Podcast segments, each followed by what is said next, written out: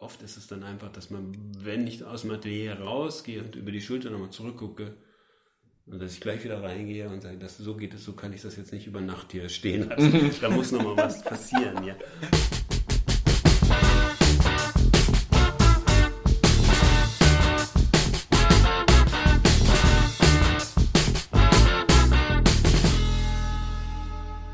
Ich kam letztens aus dem Staunen und Bewundern fast gar nicht mehr raus, als mir Uwe die heiligen Hallen seines Ateliers geöffnet hat und mir anschließend seine Skulpturen gezeigt hat. Skulpturen sind nämlich genau heute auch unser Thema hier bei Redbug Radio. Moin Uwe. Hallo, hallo. Hey, weißt du noch, wann das für dich begonnen hat? Wann hast du angefangen, dich zum ersten Mal so mit Skulpturen zu beschäftigen? Zu beschäftigen, ähm, also ich, ich habe, also die, das ist fast wie so eine Legende, aber das ist wirklich bei mir der Fall gewesen, dass ich komme ja nicht aus einem Haushalt, wo so viel Kunst und so Musik oder so eine Rolle gespielt hat. Mhm. Also ähm, und ich war mal in, im Volkwang-Museum in Essen und da war ich wahrscheinlich schon so 16 oder 17 oder so. Mhm. Ja. Ich weiß gar nicht, wann das losging mit diesen Kunstleistungskursen. Ähm, Gute Frage. Ja, also wie alt ich da gewesen Also jedenfalls bevor ich diesen Kunst, bevor ich mich dafür entschieden habe, war ich in einem, in einem Volksmuseum und da habe ich den, das Steinbruchbild von Cézanne gesehen. Mhm. Und habe gedacht, das, das hat mich vollkommen von den Füßen. Das ist, also es gibt ja Millionen von Bildern, äh, mittelalterliche Bilder, neue Bilder. Aber dieses Bild, ich habe da vorher schon gedacht, da, boah, ist unglaublich, das, das will ich auch machen. Mhm. So, ja. ja. Was Und, ist das für ein Bild? Ja, also ich, ich weiß nicht, ob der Cézanne was, ja, ja. sagt er was? Ja. Also das ist halt, ich weiß nicht, das Bild, äh, in meiner Erinnerung ist es vielleicht 50 auf 30, also kein besonders großes Bild, mhm. so, ja ja, in so Orange-Stirn und man sieht eigentlich halt sehr in so in, so, in dieser breiten äh, Pinselstruktur so ein ja so Steinblöcke so in Orange, Ocker mhm. So Provence-Farben äh, und dann halt so ein paar, wenn ich mich jetzt richtig erinnere, ja. ein paar Bäume, ein bisschen Grün drin. Aber dieses, diese blockhafte Malweise, die ja vielleicht auch schon so ein bisschen bildhauerisch ist, die hat mich ja. wirklich, äh, das war so ein richtiges Ding, das ist eine Möglichkeit mhm. für mich. Ja. Das, das könnte eine Möglichkeit sein, sowas mhm. zu machen. Mhm. Ja, die nächsten Bilder, das, das war dann das auch im Volksmuseum äh, von Domier Ecke Homo, das ist so ein, also das ist so ein schwarz-weiß, ich weiß gar nicht, was das äh, für eine Technik ist ist schon so ewig, dass ich, mhm. das, dass ich das gesehen habe. Das hat mich auch sehr beeindruckt, auch ein ziemlich bildhauerisches Bild. Und dann, äh, auch im Volkmuseum, gibt es so einen Brunnen von, von Minne. Das sind so sehr ätherische, kniende, androgyne Knaben, mhm. die, die so in ganz weißem Marmor so, ja. ich glaube, ich glaube jetzt sechs Stück, also jetzt alles wirklich aus der Erinnerung, so sechs Knaben, mhm. die so um so einem Brunnen knien. Ja. Unglaublich zart, also ganz das Gegenteil von dem, wie ich mich so gefühlt habe oder wie ich mich auch mein Körpergefühl ist. Aber das hat mir auch sehr, das hat mich sehr beeindruckt. Mhm. Ja, und dann ab da habe ich mich damit beschäftigt. Ja. Okay, ja. Und hast du dann auch direkt angefangen, selber was äh, zu Bildhauern? Also ich habe zuerst habe ich Bildhauern gar nicht so sehr, ich habe zuerst äh, wirklich gemalt. Ja. Also ich habe dann angefangen, dann gab es ja diese Möglichkeit, in den Kunstleistungskurs zu gehen. Mhm. Ähm, damals noch in der Schule. War das cool für dich? Ähm, Weil ja, für mich war das. Das war absolut, das war absolut, ich hatte, hatten einen sehr tollen Lehrer. Ja. Und ich habe eigentlich dann von da ab bis zum Abitur nichts anderes mehr gemacht. Ja. Okay. Ich war Gott sei Dank ein relativ, sagen wir mal, so ein Schüler, der ohne viel Mühe so im oberen Mittelfeld mhm. gewesen ist. So, und das habe ich auch ausgenutzt. Ich habe eigentlich im Grunde genommen alles, was, was unsere kleine Stadtbücherei an Kunstbüchern zu bieten hat, ja. habe ich mir ausgeliehen, gelesen, angeguckt und habe dann immer gemalt im Stile von Leger, im Stile von Braque, im, im Stile von, mhm. im Stile von Ja. So, ja, bis man irgendwas Eigenes findet. Ja. So, und das Bildhauern selber, das kam eigentlich erst auf der Kunstakademie okay. dazu. Mhm. Also beworben habe ich mich nur mit mm, Zeichnung und ja, eigentlich, eigentlich nur mit Zeichnung. Okay. Wenn ich mich richtig erinnere. Mhm. Ja. War das ein Kurs äh, an der Kunstakademie oder ein ganzer Studiengang? Nee, das ist also äh, an der Kunstakademie muss, muss ich sagen, ich habe mich zuerst irgendwie äh, beworben fürs Lehramtsstudium. Mhm. Also, da gibt es sozusagen so zwei Bereiche, oder gab es damals, äh, freie Kunst und äh, Lehramt. Und das war irgendwie so ein Kompromiss, den ich mit mir, meinen Eltern und so geschlossen habe. Okay, Mhm. Kunst, aber mit Kunst, aber so mit so das habe ich dann so zwei Semester oder zweieinhalb Semester gemacht. Mhm. Oder drei. Also auch parallel an der, an der Uni dann noch Germanistik oder also so einen deutschen Kunst wäre dann so ein Fächerkombination gewesen, habe ich dann noch studiert und dann habe ich, das habe ich damit aufgehört und mich dann entschieden, okay, ich gehe jetzt, äh, man studiert dann nicht sozusagen Bildhauerei, sondern Ja. man studiert dann eben Kunst und Bildhauerei ist ein Teil davon. ja, und da kann man, macht man, was einen interessiert Mhm. oder was da so kommt, ja. Ja, das würde mich nämlich interessieren. Arbeitet man oder zumindest zu, zu der Zeit noch äh, auch richtig mit Stein und Granit und Marmor und Das ist eigentlich dir selbst überlassen. okay. Also es gibt also das Studium da in Düsseldorf war jetzt nicht so, dass man sagt, man, man muss bestimmte Dinge durchlaufen oder so. Ja, man muss jetzt nicht sagen, mal ein Semester lang Steinbildhauerei und dann ein Semester lang Ton oder Gips oder Schweißen oder so. Du hast da, du kommst eigentlich mit deiner künstlerischen Vision, mit deinem, arbeitest das ab, ja, oder versuchst da was zu entwickeln, ja, und da stehen dir dann halt, steht dir dann Profes, Professor, deine Mitstudenten oder andere Professoren zur Verfügung und du hast natürlich dann die Möglichkeit in den ganzen Werkstätten dann dir entweder unter die Arme greifen zu lassen, was das technische, die technische Umsetzung angeht, oder eben auch die Technik zu lernen. Ja, also da gibt es dann eben so verschiedene, das sind so dann sozusagen künstlerisch-handwerkliche Werkstätten, in denen man dann äh, Steinbildhauern, äh, sch äh, Schweißen, Holzschnitzen, mm, Abformen, Bronze gießen lernt. Ja, ja. Siehst du, Bronze gießen äh, ist mir auch gerade aufgefallen. Das habe ich mal gemacht. Da war ich in der Grundschule und eine Mitschülerin von mir, ihr Vater hat in der Bronzegießerei äh, gearbeitet irgendwie. Und wir haben die echt coole Möglichkeit bekommen, da äh, uns selber was gießen zu lassen. Ja. Also so, ich weiß nicht mal ganz, wie das war, aber man musste, also wir haben so aus Knete irgendwas geformt, das war uns komplett selbst überlassen. Ja. Und so, ich habe irgendwie so ein, also wirklich, ich bin ein kompletter Volldulli, was Handwerkliches angeht und so. Ich habe so einen wirklich krummen und schiefen Salamander gemacht, der aber coole Augen nach oben hatte, die sogar noch ein Loch drin hatten und all sowas. Und dann wurde davon irgendwie, glaube ich, ein Abdruck gemacht oder so und der dann gegossen irgendwie. Das war super cool. Den habe ich bis heute noch. Der, Ja? ja, ja, ja klar. ja, ja, also ähm, auf, auf meiner Website äh, gibt es eine Blogreihe, weil, mich, weil ich das immer wieder gefragt werde. Ja. Da habe ich mal eine Blogreihe gemacht, wie man dann von einer Form zu einer Bronze kommt, welche, wie oft und wie das abgeformt wird. Also wer Ja. das, wen das interessiert, äh, der kann, den kann ich auf meinem Blog verweisen. Ja. Äh, Unter uwecaro.de? ja, genau. Ähm, wo ich das so ein bisschen auch, wo ich auch äh, sozusagen so ein paar künstlerische Überlegungen mit äh, einfließen. Also jetzt nicht nur so technisch, sondern auch so ein bisschen. Es ist auch eine emotionale Sache. Glaube ich. Ja. Äh, ähm, auch überhaupt zu entscheiden, soll jetzt eine, eine Figur überhaupt gegossen werden oder nicht. Das, ist, das ist ja schon eine erste künstlerische Entscheidung. Ja? Also ob man jetzt sagt, ich, ich mache eine Form, die dann später in Bronze gegossen werden soll, das, dann arbeitet man vielleicht schon so darauf hin.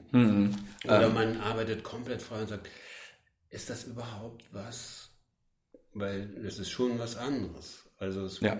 verändert, also es ist ja nicht nur, dass man sozusagen es zwar sehr eins zu eins abformen kann, bis auf Fingerabdrücke, die man äh, erkennen kann, Ja. äh, sondern es ist eben dann doch ein anderes Material, als mit dem man gearbeitet hat. Und das hat eine andere Wirkung. Ja, auf jeden Fall. Was das angeht, finde ich, hast du ja gerade ganz besonders irgendwie so eine Art Stil für dich entdeckt. Also so deine Figuren sehen alle sehr, also die haben alle so ein Merkmal, finde ich. Das kommt alleine schon dadurch, dass du besonderes Material benutzt. Und zwar. Also in letzter Zeit, also du, ich weiß jetzt nicht genau, welche Figuren du anspielst, aber mhm. zum Beispiel die, die, die Mönche da, ja. oder das, was ich jetzt die Mönche nenne, die bestehen aus sehr viel verschiedenen Materialien. Mhm. Das ist ähm, so zwei Komponenten äh, Knetmaterial, äh, was dann fest wird und äh, auch aber aus Wachs, Shellac, Papier, okay. ähm, teilweise Wasserglas. Mhm. Ähm, da, das sind ja sehr, wie soll man sagen, fragile Figuren dann, obwohl die eben doch sehr haltbar sind. Also mhm. Die gibt es ja jetzt schon ja. viele Jahre mhm. zum Teil und die sind eben nicht geeignet dafür, die in Bronze abzugießen. Ja. So, ja. ja. Obwohl es ganz ähnliche gibt, ja, die dann eben auch, die es auch in Bronze gibt, also wo man dann aber auch schon so ein bisschen anders rangeht. Mhm. Ja, also. Äh, wenn du meinst, gerade bei den Mönchen, äh, dass du da teilweise mit Knetmaterial arbeitest, das äh, fest wird, wird das automatisch fest oder muss man das dann. Ähm nee, nee, es gibt sozusagen also unterschiedliche äh, Sachen, mit denen man arbeiten kann. Also okay. Ich arbeite ja viel mit Greenstaff oder mit anderen äh, Sachen. Das sind Sachen, die härten von alleine aus. Mhm. Dann nach einer Zeit, ja. Aber ich arbeite auch immer wieder mit Wachs, ja, der ja. sozusagen dann halt bei Den kannst du ja bei, Temperaturen überhalten. Ja. Also wenn, der darf nicht. Weil dann hast du ja ein Zeitlimit ja. praktisch, oder? Dann muss man sich dann dabei beeilen, wenn man mit nee, nee, Wachs arbeitet? Bei Wachs ist es egal, der bleibt ja formbar, ja. Mhm. Ja, ein Zeitlimit, ja, so wie man mit Gips arbeitet, die haben immer die verschiedenen Materialien haben verschiedene Topfzeiten, nennt man das sozusagen. Die Topfzeiten? ja, Topfzeiten sozusagen. Okay. Das ist die Zeit, wo, wo man dann Bevor es aushärtet. Mhm. Bevor es, oder sagen wir mal so fest wird, dass man nicht mehr vernünftig mitarbeiten kann. Ja, ja.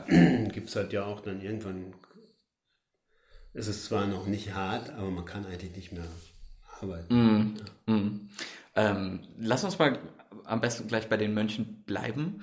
Äh, also mich interessiert das wirklich. Wie sah das da zum Beispiel aus? Hattest du zuerst die Idee, du machst jetzt mehrere Mönche oder hast du an einem gearbeitet, der dann ein Mönch wurde und dann brauchte der Mönch ein paar mehr Mönche? Also, diese Mönche, das ist, also ich habe ja, ich arbeite ja noch gar nicht so lange wieder figürlich. Also das heißt, ich habe sozusagen äh, in den 70er, Ende der 70er Jahre habe ich äh, figürlich gearbeitet, okay. dann eine ganze Zeit lang, äh, äh, wie soll man sagen, abstrakt oder, oder äh, konkret. Mhm. Ja und habe erst so wieder Anfang 2000, glaube ich, also dann doch jetzt schon wieder fast seit 20 Jahren, äh, bin ich wieder zur Figur gekommen. Mhm. Da kam, das ist aber ein eigenes Thema. Ähm, mit den Mönchen, naja, das, äh, im Grunde genommen war das so, ich habe ja dann äh, figürlich gearbeitet, dann habe ich irgendwann mal in einem, in, auch mich mit so Zen-Gärten und so Sachen beschäftigt. Mhm. Ähm, es gibt ja auch eine ganze Reihe Garten, also Gartenskulpturen und so. Und in einem dieser Bücher habe ich äh, äh, eine Gruppe von Mönchen gesehen. Da, da gab es so ein Foto mit einer Gruppe von Mönchen und die, ich weiß gar nicht mehr genau, ich kann mir auch an das Foto gar nicht so ganz genau erinnern. Mhm. Ähm, ich weiß nur, dass mich das angesprochen hat, weil die so ganz normal irgendwie um so einen Brunnen oder Wäsche gewaschen haben oder irgendwas gemacht. Jedenfalls nichts, äh, nicht gehakt und nicht, äh, nicht gesessen, nicht ja. meditiert, sondern irgendwie so zu fünft oder so irgendwie was gemacht haben. Das ist eine total coole Gruppe. Das hat mich äh, so vom, vom, von der Form interessiert und ich fand auch die Massenverteilung in diesen Kutten und so, das fand ich irgendwie interessant. Da wollte ich immer was machen. Das habe ich aber vollkommen aus den Augen verloren. Ja. Okay. Mhm. Und ich weiß nicht, ob es wirklich ein Zufall ist ähm, oder wie das dann genau gewesen ist. Ich habe dann angefangen, diese Mönche zu machen, genau zu der Zeit, wo Amba da in Laos und Kambodscha mhm. äh, unterwegs war für viele Wochen und ja. Immer mal auf Pinterest äh, so Fotos äh, hochgeladen und das mhm. war total witzig, weil ich im Atelier gearbeitet habe äh, zu der Zeit an diesen Sachen und dann immer mal so alle paar Wochen irgendwie von ihr so ja. was kam. Also das ist ja wirklich strange. Ja? Schön, ja. Und wie gesagt, dass die jetzt so, dass dieses Papier, ich wollte eigentlich nur die, das Volumen so kurz andeuten. Mhm. Und dass es dann so geblieben ist, das ja. hat sich so ergeben. Ja. ja. Weil das, die, die haben halt auch irgendwie so eine Dynamik so ein bisschen dadurch, ne? Ja, ja, die sind, äh, das, äh, ja, die, die Bewegung kommt aus diesen Falten ja. und diese, dieses, äh, man weiß nicht, gehen die, stehen die, wo wollen die hin, äh, das ist äh, sehr interessant auch zu hören, was andere sozusagen sehen. Ja. Und das geht mir dann auch so, ja. Also, mhm. das ist jetzt, das ist ja das Interessante beim Bildhauern oder jedenfalls so wie ich es mache, dass äh, ich auch nicht weiß, was passiert. Mhm. Ja, das ist schon, das ist schon sehr, sehr interessant, finde ich, weil, also so, wenn man sich mal anguckt, wie Bildhauerei über die Geschichte hinweg geschehen ist, sind ja die großen Skulpturen, diese antiken griechischen Figuren, die aus Stein gehauen wurden, so ich, es, es geht in meinen Kopf fast gar nicht rein, wie sowas möglich ist. Aus einem unbeweglichen, schier äh, starren Stein irgendwie einen Diskuswerfer zu gestalten, der aussieht, als würde er in jedem Moment bröckeln und die Diskusscheibe loslassen und 100 Meter durchs Museum fliegen lassen. Ich finde das so unfassbar beeindruckend immer. Und deswegen auch so zum Beispiel mein Onkel hat damals, das weiß ich noch, der hat auch in so eine Richtung gearbeitet, aber ganz filigran auch mit äh, einem Baumstamm und einer Kettensäge hat der äh, so Holzschnitzereien praktisch gemacht für die lokale Kirche da eine äh, Maria-Figur mhm. und das das war mir schon so immer ich habe ihm immer mhm. zugeguckt wie er da mit einer Kettensäge rangegangen ist so wenn ich heute eine Kettensäge halte bin ich froh dass ich mich selbst nicht verletzt damit aber so das ist ich finde sowas wirklich unfassbar imposant, dadurch mhm. äh, so irgendwie was in Form zu bringen. Und äh, du meinst, du hast, äh, also du fängst eher an mit einer Skulptur und guckst dann, wo du landest, weil ich glaube, so gerade in der Antike und so, die, die hatten ja, die mussten ja einen konkreten Plan haben, was sie äh, machen. Ja, wenn die dann, wenn die dann angefangen haben, die großen Steine zu meißeln, ja, ähm, dann weiß man ungefähr, was man machen will. Aber das, um dahin zu kommen, haben die auch vorher mit äh, kleine Bozzetti gemacht. Ja. Also das sind so kleine aus Ton oder ah, okay. so und so. Ja, ja, ja. Also, es, also es gibt ein super tolles, also wer, wen, wer, wen das interessiert, es gibt ein ganz tolles Buch von Fred Licht über Canova, klassizistischer, also ganz bekannter mhm. klassizistischer Bildhauer. Und da sind auch, da von dem sind einige Bozzetti erhalten und die sind auch, da gibt es auch Abbildungen. Okay. Ja. Und dann, da sieht man dann ziemlich genau, wie so eine Idee entsteht, wie so eine Figur und wie dann auch sich so eine Figur dann zum Beispiel nochmal ändert in der Vergrößerung. Ja. Ja. ja. Also die ähm, machen praktisch Mini-Blueprints, um. Ja, im Grunde genommen macht man eine, eine kleine Sache, die man wie im Grunde genommen, als würde man eine Bleistiftskizze machen, mhm. also eine schnelle Skizze mhm. machen oder so. Nur, dass man die Skizze eben schon in 3D, also sozusagen ja, ja. Mit, äh, mit Ton macht. Ja. Und dann kann man dann die entweder von, sagen wir mal, von klein direkt auf drei Meter oder wie groß mhm. so eine Skulptur dann werden soll, machen. Ja. Oder man macht vielleicht sogar noch Zwischenschritte und dann vergrößert man mhm. halt so. Ja. Und die hatten ja dann noch zum Teil also Werkstätten, wo man, wo dann so. Ja. Aber ist sehr interessant, habe ich letztens äh, gesehen. Ist, ich glaube, ich weiß gar nicht, im ZDF oder wo, äh, in der Mediathek gab es eine Doku über äh, das Humboldt-Forum, also mhm. den Schlossneubau. Ja. Da äh, gibt's, gibt es dann, hat auch ein größerer Bereich äh, der Doku äh, spielt dann auch in dem Atelier von einem Bildhauer, der dann halt diese äh, Figuren, die verloren gegangen sind, wieder, wie soll man sagen, nachempfindet mhm. oder ja doch anhand von Fotos versucht zu rekonstruieren. Ja. Der arbeitet dann eben auch mit Bozzetti, die dann vergrößert werden. Ah, cool, okay. Und ähm, die, die großen, also die richtige Vergrößerung macht dann aber dann nicht mehr er selber, sondern ein Roboter. Okay, ja, ja. Krass, also das, das äh, finde ich ist schon interessant, weil, also so, ich dachte mir auch, ähm, es gibt ja eigentlich keinen modernen Skulpturisten oder zumindest mir bekannt nicht. Ich bin ja sowieso nicht so wirklich äh, tief in dieser Bildhauer-Szene drin. Aber so, ich weiß nicht, ist das überhaupt noch en vogue, dass man solche Skulpturen aus Stein oder so haut? Weil ich glaube, damals war es auch viel noch ein Zeichen von handwerklichem Geschick. Also wie krass man die Filigranität zeichnen kann, wie man den Stein abrunden kann, etc. Während heute sowas zum Beispiel Roboter auf jeden Fall genauso gut können. Also genauso gut glaube ich noch nicht. Okay. Also, also jetzt in diesem Film konnte man das jetzt nicht so.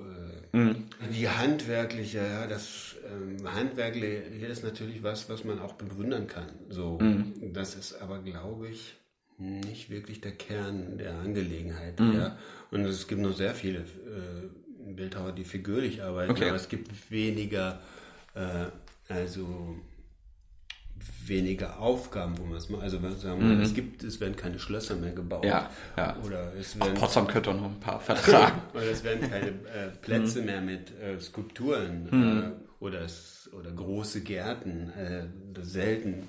Also immer wieder kommen Leute auch und, und, stellen sich meine Skulpturen in ihre privaten Gärten. Aber mhm. das ist jetzt nicht mehr sozusagen so eine so im öffentlichen Raum ja. spielt das nicht mehr so eine große ja. Rolle. Mhm. Ja, und es geht auch, sagen wir, die, die, die, diese ganzen Bildprogramme, ja, sind ja heute auch gar nicht mehr lesbar. Mhm. Die, ja. das, also früher wurde sich auch viel mehr durch diese Bildprogramme. Mhm. Heute gibt es natürlich andere Bildprogramme. Also ja. ganz viele Sachen sind ja auch, äh, weiß nicht, haben sich ja auch ikonografisch, also bis, bis heute gehalten mhm. sind, sind es dann eben Fotos. Also, ja. weiß, weiß, es gibt ja Ikonografien von Herrscherdarstellungen, die sozusagen von Ludwig bis Herrn Trump mhm. ganz ähnlich ja. sind. Ja, auf jeden Fall. Also, ja. Mhm. ah, genau, ja. Arbeitest du mit äh, Buccettis? Bozzetti? Bozzetti? Hm. Naja, ich mache ja keine großen, meine Sachen sind eigentlich Bozzetti. Okay, ja. ich, also ich habe hab zwar auch ein paar überlebensgroße äh, Skulpturen gemacht. Mhm. Ähm, es gibt sozusagen so einen, sozusagen einen Sammler, der äh, hat zuerst die kleineren. Mhm. Äh, dann wollte er das auch mal in sehr groß haben. Okay. Das ist dann nicht eine Vergrößerung von einem Buzzetti, aber so, so eine neue Kreation. Ja, schon was Neues, ja. ja. Weil es ist dann eben auch bei der Art, wie ich arbeite, ähm, kann man es nicht einfach eins zu eins übersetzen, mhm. sozusagen, mhm. weil Skulptur in dieser Größe muss man anders angehen, damit sie, und sie wird auch eine andere Wirkung haben. Mhm. Ja? Naja, klar. Ja. Okay, aber das ist krass. Das ja. wusste ich gar nicht. Aber so, also überlebensgroß meinst du erst dann, ja, dann wahrscheinlich 1,80 bis 2 Meter oder? Ja, die ich weiß nicht, die ist mit dem Sockel verletzt. Mhm. Also sie steht auf so einem ganz kleinen, also die Figur selber ist vielleicht 2 Meter oder so. Okay, ja. Also ein bisschen größer. Mhm. Ein bisschen größer als lebensgroß. Ja. ja. Ähm, Macht es dir mehr Spaß, kleinere äh, Figuren zu machen? Also ich mache ja auch sehr, sehr ganz kleine Figuren, ja. die sozusagen, also zum Beispiel äh, jetzt meine neue Figur The Walk, das ist zwar eine große Skulptur über